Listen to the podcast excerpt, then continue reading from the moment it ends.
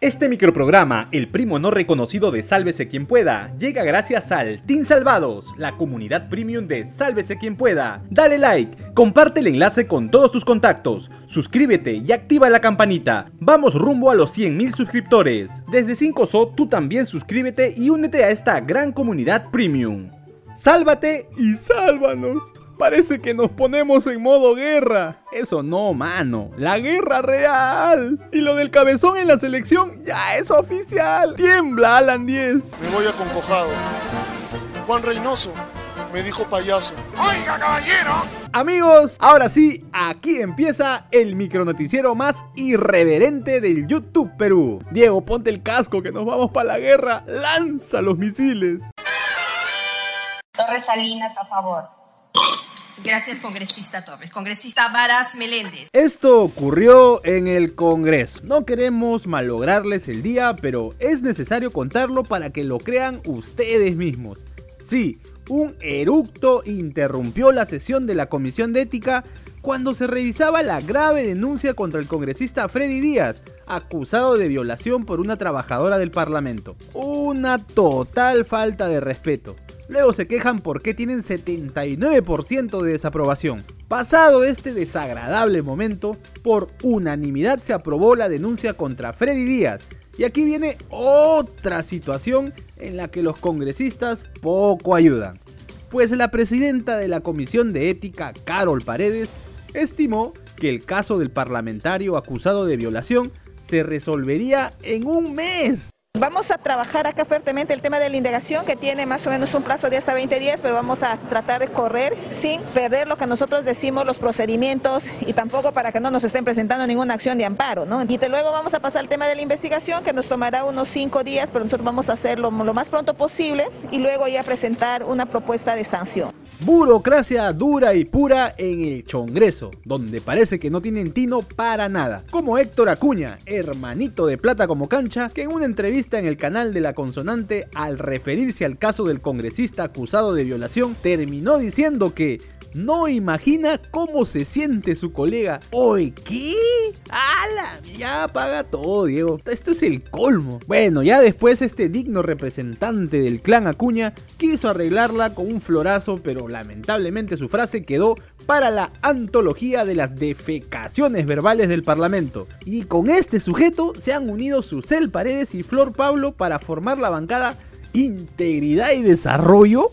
¡Ay, Dios mío! Mándanos el meteorito de una vez con confianza, causa. ¿Y se acuerdan de mi tío Wilmar Helera? Sí, el congresista y tercer vicepresidente de la flamante mesa directiva que hace unos días dijo que porque la víctima de violación trabajaba con puros hombres, se creó un ambiente propicio Sí, eso dijo mano. Pues resulta que Patricia Chirinos, su coleguita, salió a justificar tremenda barbaridad que mi tío Bigote soltó al aire en el canal del Estado. Para Miss Chimpún Callao, como lo llamaron en algún momento en el Congreso, ojo, nosotros no, Wilmar Helera es todo un caballero y que cualquiera puede cometer un error de esa manera. Oh, aguanta, aguanta, aguanta, aguanta, aguanta, aguanta, aguanta. ¿Un error? ¿Qué? ¿Qué? ¿Tremenda barrabasada es un error? Pues déjenos decirle, estimada congresista Chirinos, que el caballero que usted ha justificado acaba de ser condenado a seis años de cárcel por corrupción. ¿Le suena conocida esa palabra? Por irregularidades que cometió como supervisor en una obra de saneamiento en Piura. Y todavía hay más, porque el ERA mantiene otro juicio en el que se le acusa por el mismo delito en una obra distinta y en el que se pide 14 años de cárcel contra él. Solo basta recordar cuando mi tío Mostachón se le paraban los pelos, ¿cuáles? Por los casos de corrupción de otros personajes políticos. Qué bien que la prensa tenga acceso a ese tipo de información. De lo contrario, nunca nos enteraríamos de lo que ha pasado en los actos de corrupción, no solamente del actual gobierno, sino del anterior presidente Pedro Kuczynski.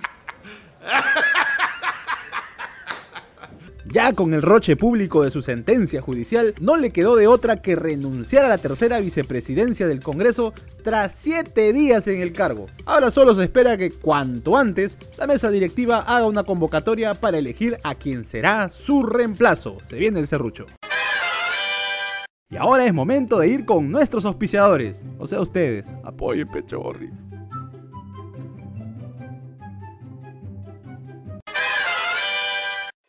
El otro abogado de Peter Castell, nos referimos a Eduardo Pachas, hizo tremendo show frente a la sede de la fiscalía. Ahí con papelito en mano, furioso mi causa, aseguró que no le permitieron revisar la carpeta fiscal de investigación que se le sigue al Presi por presunta organización criminal. Es más, el coleguita de Benji Espinosa acusó a la fiscal de la Nación, Liz Benavides, de recortar los derechos del Presi, hacerle una emboscada y querer vacarlo. ¿Tanto así? nos están recortando el derecho de defensa del señor presidente de la República y lo están emboscando al señor presidente. Hay un plan vacador por parte de la fiscal de la Nación en el cual, en el cual ellos lo que están haciendo es recortar el derecho de defensa. Ante tanto odio, odio, la fiscalía le dijo al boga del presi, un momentito, emitió un comunicado donde le explicaron que todo abogado tiene derecho a revisar la carpeta fiscal, sí, pero con previa solicitud, pe mano, tienes que avisar. Y ahora que estamos hablando de Peter, al toque pararon las orejas los escuderos. Salas y Chero, guarda, se olvidaron que son ministros y respondieron a quienes los llaman sobones. Nosotros no hemos ido por si acaso. Pero hay periodistas que minimizan la crítica, ¿no es cierto? Y nos tildan de galleros, de sobones, de lamezuelas, ¿no? Entonces piensan que con eso este, van a tratar de estigmatizar o etiquetar a un ministro de Estado. Mientras tanto, a la joyita de Samir Villaverde se le vio saliendo de la sede de la fiscalía, pero en total silencio. preocupado mi causa, ya no habla. ¿Tendrá algo que ver el efecto Pachecón? Como dirían los coleguitas de la prensa institucional peruana, en una visita inopinada, Nancy Pelosi, la presidenta de la Cámara de Representantes de los United, llegó de visita a Taiwán, pasando por alto la advertencia de China.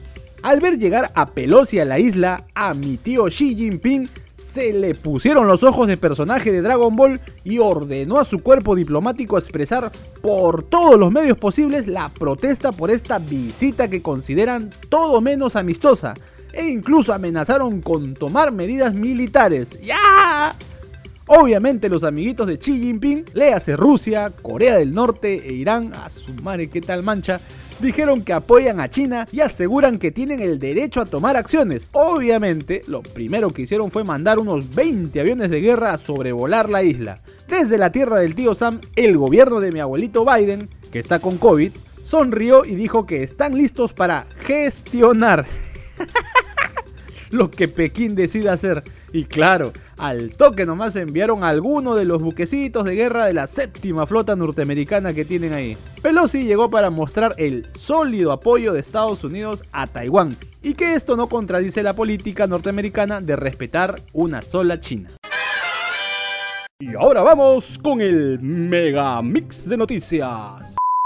El ministro del Interior, Willy Huerta, aseguró que el coronel Harvey Colchado, Robocop peruano, seguirá al mando del equipo especial de la PNP por pedido expreso de Liz Benavides, la fiscal de la nación, respecto al oficio que envió hace unos días a la fiscal superior Patricia Barreto pidiendo la remoción del Colchado.